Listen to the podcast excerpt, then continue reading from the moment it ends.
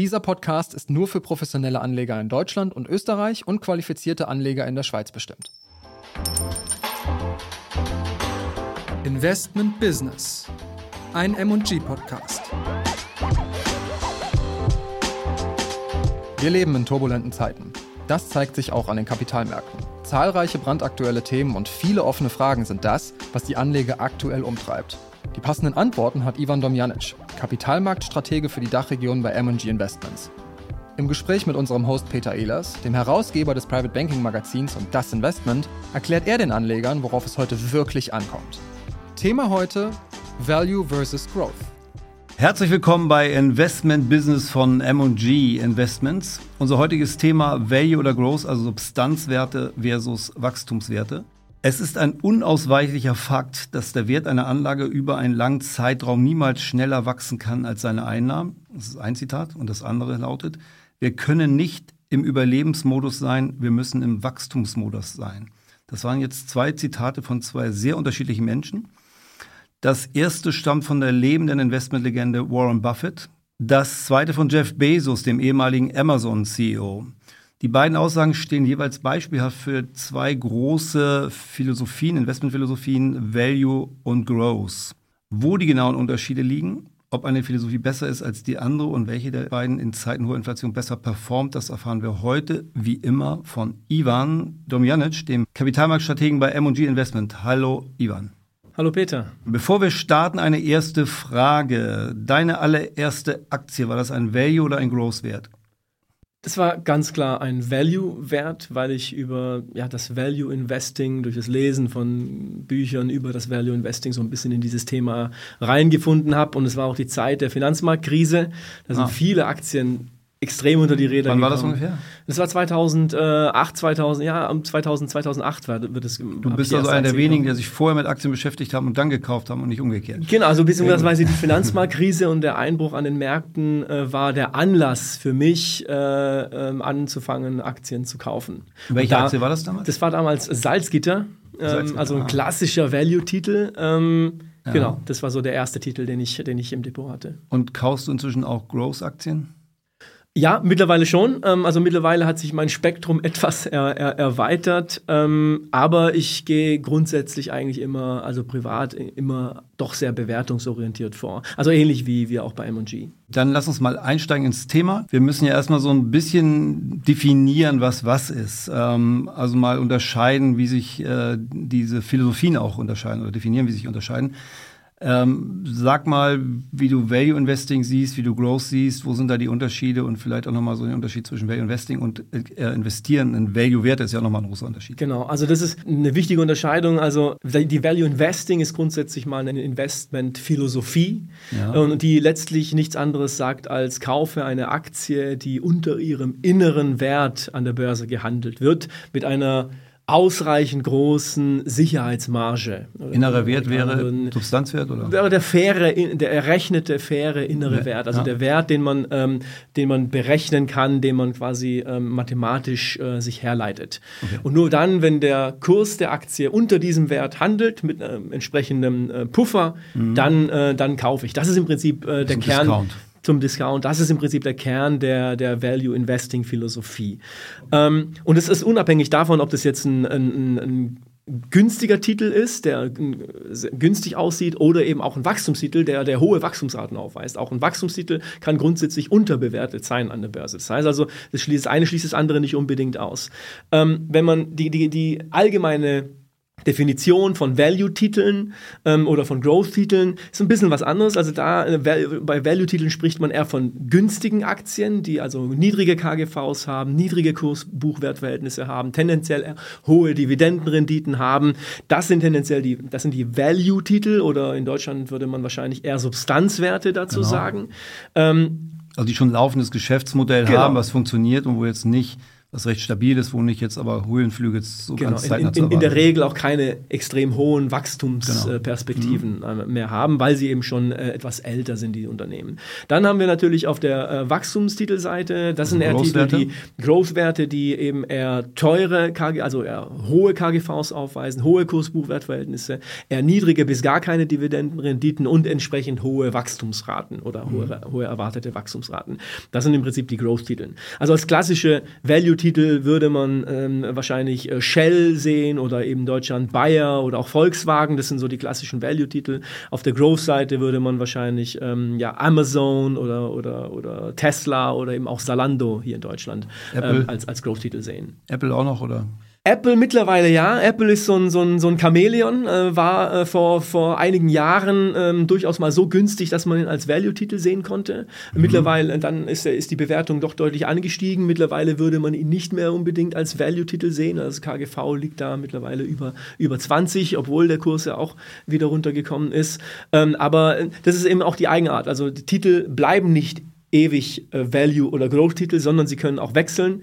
Ähm, häufiger kommt es vor, dass Growth-Titel irgendwann zu Value-Titeln werden. Es kann ja. aber auch umgekehrt der Fall sein, wie aktuell, wenn man sich bestimmte Energietitel anschaut, die jetzt plötzlich aufgrund der steigenden Energiepreise plötzlich äh, hohe Wachstumserwartungen haben, dann können die unter Umständen eben auch in, in, in den Growth-Bereich switchen. Also das ist auch möglich. Okay, verständlich.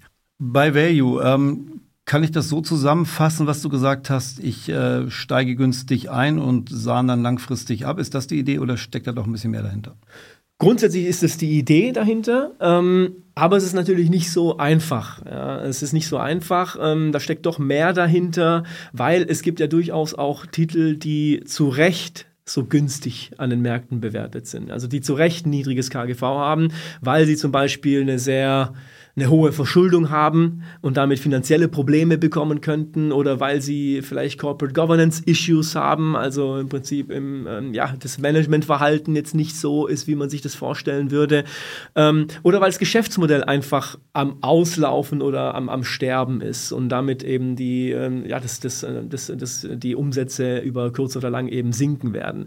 Also da ähm, muss man eben vorsichtig also sein. Also pauschal kann man das nicht sagen. Man so pauschal kann man es nicht sagen. Also man muss diese, diese Value Traps die zu Recht so günstig bewertet sind, die sollte man unbedingt vermeiden. Das ist auch was wir setzen wir also Value-Fallen äh, sozusagen, genau, die es da geben kann, genau, die genau. man dann immer ausmerzt. Okay.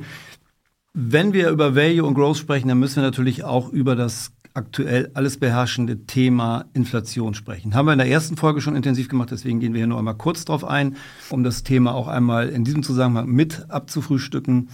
Ähm, mal ganz salopp gefragt, in Zeiten hoher Inflation, was ist da besser, Value oder Growth-Aktien? Kann man nicht so pauschal sagen. Ähm, Dachte ich mir. generell sind natürlich Unternehmen im Vorteil, die eine hohe Preissetzungsmacht haben. Also die, die Inflation, die Kosteninflation, die sie spüren, eben an den Konsumenten, an ihre Kunden also durchreichen, eine hohe genau, Einkaufspreise oben wieder rein. Deren Margen eben, die, die ihre Margen eben auf einem hohen Niveau halten können. Die ja. Unternehmen haben natürlich einen Vorteil. Ähm, dann gibt es natürlich äh, Rohstoffunternehmen, die gerade in Zeiten natürlich einen Vorteil haben, wo die Inflation vor allem durch Rohstoffpreise getrieben wird. Das ist zum Teil auch das, was wir jetzt aktuell sehen, die steigenden Energiepreise oder auch andere Rohstoffpreise. Grundsätzlich kann man aber sagen, dass äh, eine steigende Inflation ähm, schon tendenziell eher für Value-Aktien spricht als für Growth-Aktien, weil natürlich eine steigende Inflation in der Regel auch mit steigenden Zinsen einhergeht und steigende Zinsen bedeuten einen größeren Gegenwind für Wachstumstitel. Ja, aufgrund der. Weil ähm, die oft Fremdkapital haben oder überhaupt auch, auch Eigenkapital haben, was, was eine höhere allein, Rendite erwartet. Oder allein bewertungstechnisch, weil eben die Cashflows weiter in der Zukunft liegen und deswegen dieser Effekt, dieser Abzinsungseffekt auf Wachstumstitel stärker wirkt. Das ist der Grund weshalb quasi ähm, Value-Titel grundsätzlich einen Vorteil haben sollten, also solange wir eben uns in einem Umfeld befinden, wo die Zinsen weiter steigen. Oder zumindest nicht wieder anfangen zu fallen. Hast du da so ein paar Beispiele, wo du mal sagen kannst, okay, was wäre so ein Wert, der ähm, jetzt ein bisschen stabiler ist in, in diesen Phasen? Ähm, na gut, ich mein, ja gut, ich meine, aktuell, was wir aktuell natürlich sehen, sind äh, gerade die Energietitel, dass ja. die eben sich in diesem Jahr extrem gut äh, behaupten konnten. Äh, logischerweise, weil eben die Inflation zu einem guten Teil auch von den steigenden Energiepreisen herrührt. Die Energietitel äh, haben entsprechend hier den Vorteil, dass sie diese steigenden Energiepreise, dass sie davon letztlich profitieren.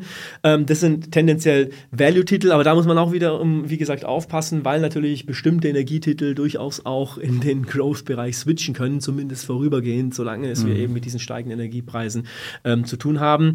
Ähm, und dann gibt es natürlich aber auch äh, Unternehmen wie aus dem Gesundheitssektor, Pharmaunternehmen, die ähm, sehr stabile Geschäftsmodelle haben, stabile Cashflows haben, sehr profitabel sind und trotzdem vergleichsweise ähm, günstig bewertet sind. Also beispielsweise AstraZeneca oder Novartis sind zwei Titel, die wir in unserer Value-Strategie im Portfolio haben, die wir ebenfalls in den Value-Bereich äh, zählen würden, weil die Bewertung eben entsprechend ähm, vergleichsweise günstig ist.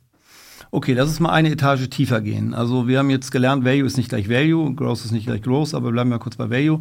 Wonach unterscheidet ihr idealerweise Value, wenn du das mal so priorisierst? Was sind so die wichtigsten Kriterien, zweitwichtigsten Kriterien? Was, was wäre das da? Gut, das eine ist natürlich die Vermeidung von Value Traps. Das ist, äh, was man, also man sollte die Value Traps vermeiden unter den Value äh, die tatsächlich auch ein, ein Value haben. Ähm, und die zweite Unterscheidung ist natürlich die, äh, die Zyklik von Value Titeln. Allgemein wird ja gesagt oder wird, äh, ist man der Ansicht, dass Value-Aktien tendenziell zyklischer sind. Das mag im Durchschnitt so sein, wenn man sich die Indizes anschaut und die Indizes Value und Growth miteinander vergleicht.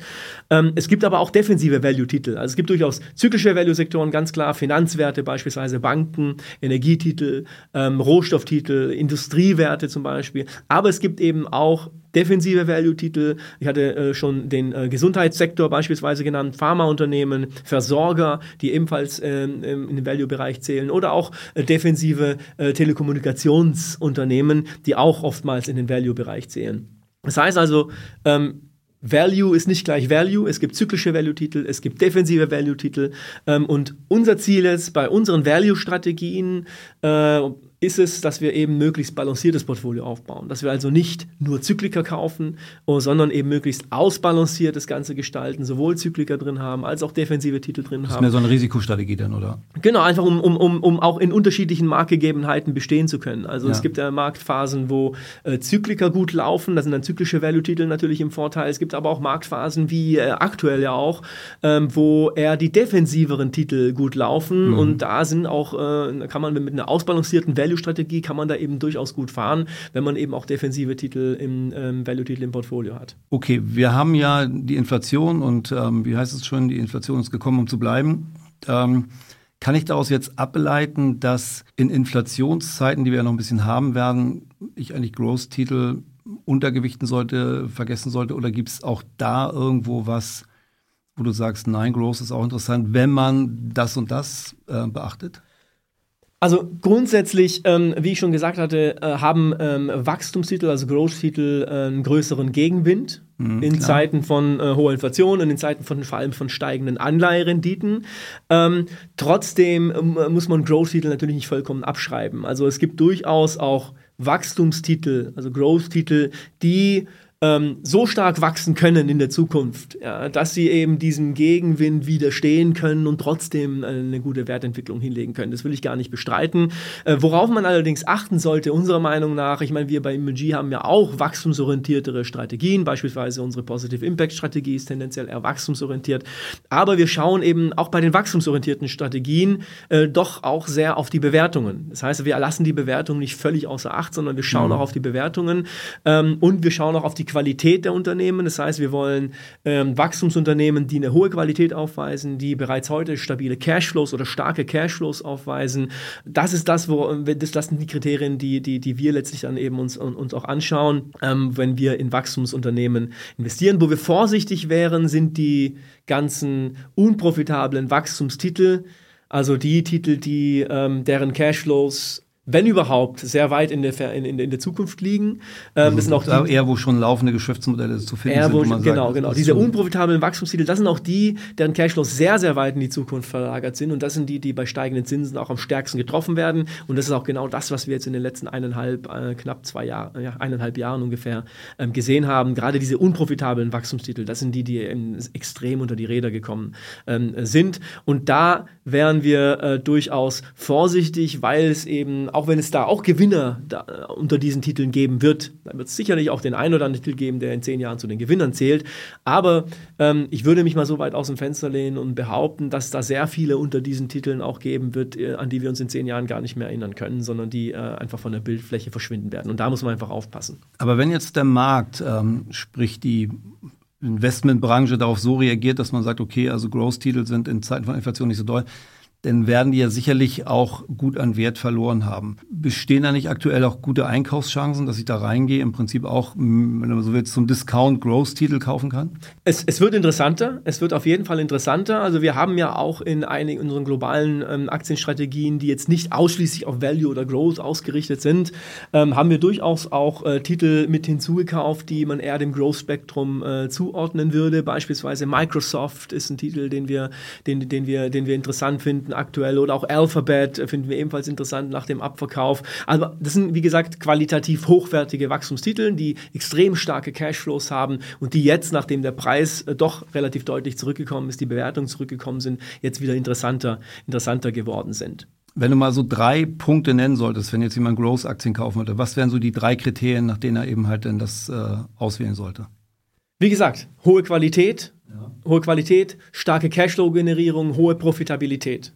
Das sind so die. Auch jetzt schon, also in der Gegenwart nicht äh, sozusagen prognostizierte Profitabilität. Möglichst auch jetzt schon. Es gibt einzelne äh, Unternehmen, wo man durchaus schon ja, vorhersehen kann oder äh, wenn man, ähm, ja, wo man durchaus schon sehen kann, dass, dass es in Richtung Profitabilität geht. Das kann natürlich auch ähm, interessant sein, aber es muss schon eine klare Richtung da sein. Also man muss wirklich schon erkennen, dass das Geschäftsmodell wirklich valide ist und dass es nicht mehr lange äh, hin ist, bis äh, die Profitabilität erreicht wird. Bei vielen vielen dieser Wachstumstitel, die ich vorhin genannt hatte, diese unprofitablen Wachstumstiteln, ist es allerdings so, dass ähm, ja, dass die Verluste eigentlich sogar immer größer werden von Jahr zu Jahr. Und da ist noch nicht wirklich ein Trend erkennbar, dass man aus der Profitabilität in näherer Zukunft rausgeht. Und das sind so Titel, die wir unbedingt vermeiden würden.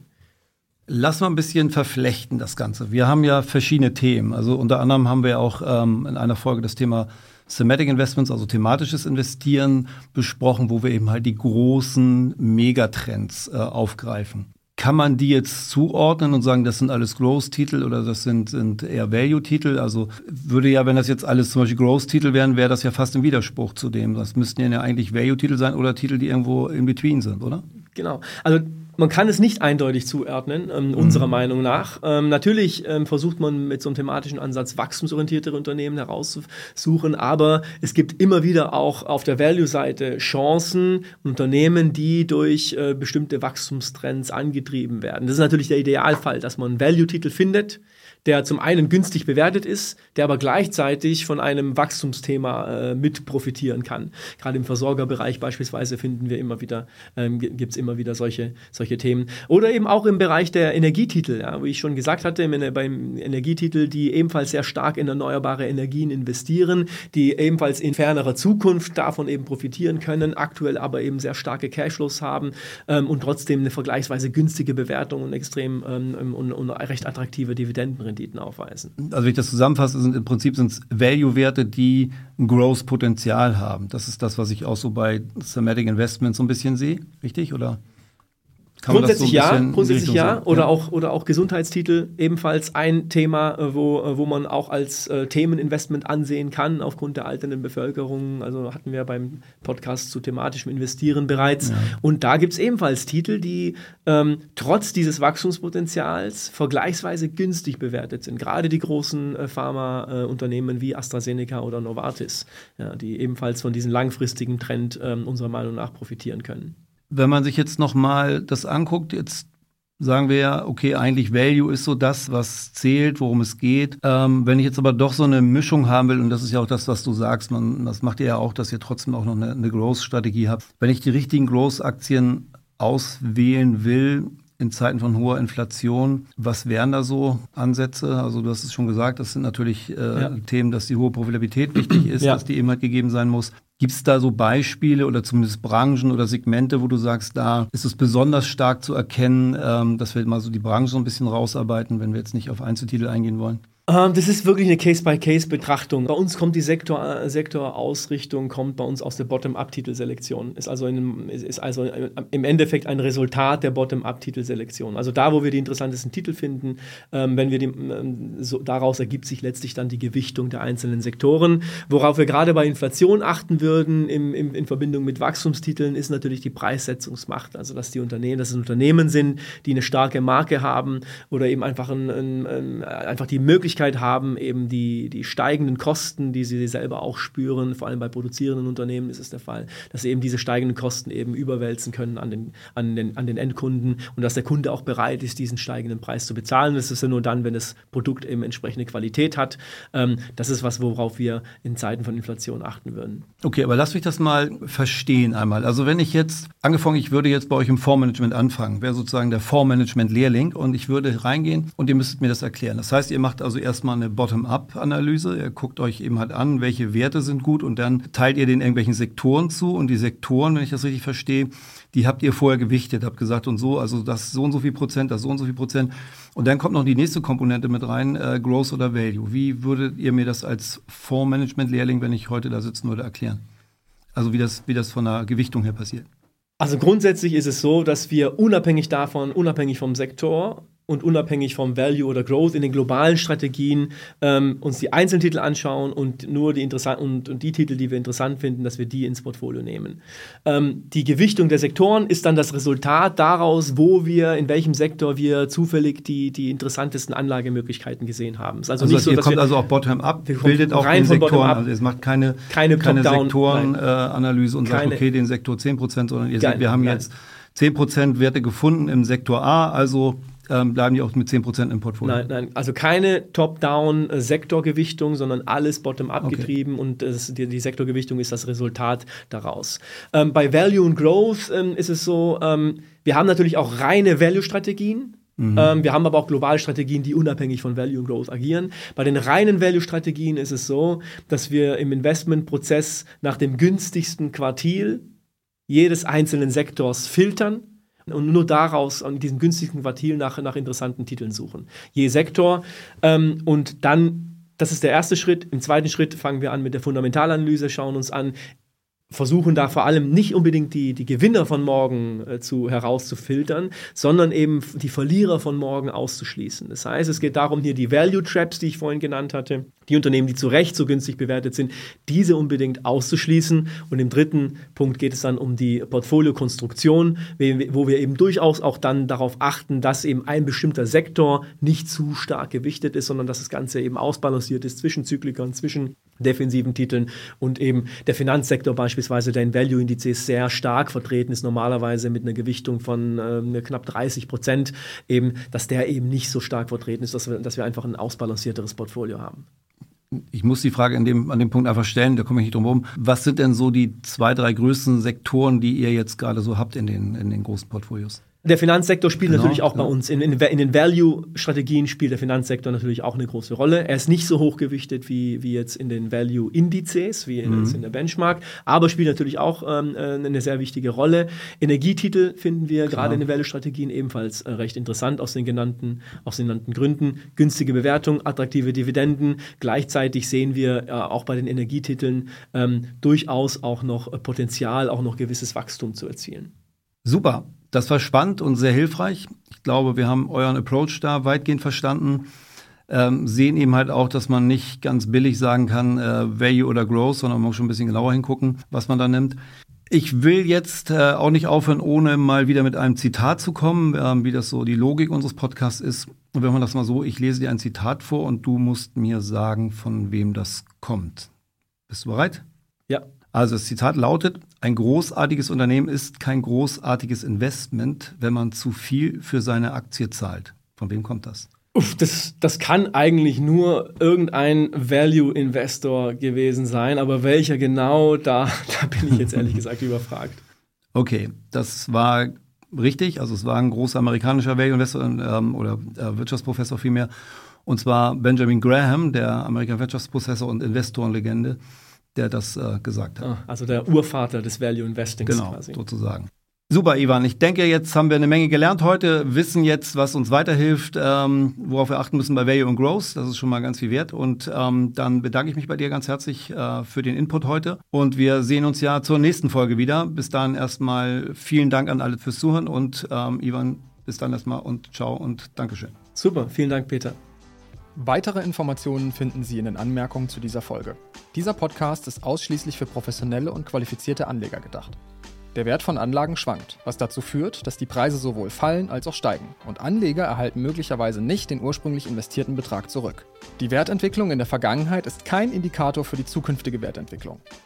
Die geäußerten Informationen und Ansichten sollten nicht als Empfehlung, Ratschlag oder Prognose verstanden werden. Dieser Podcast wird produziert von Mint,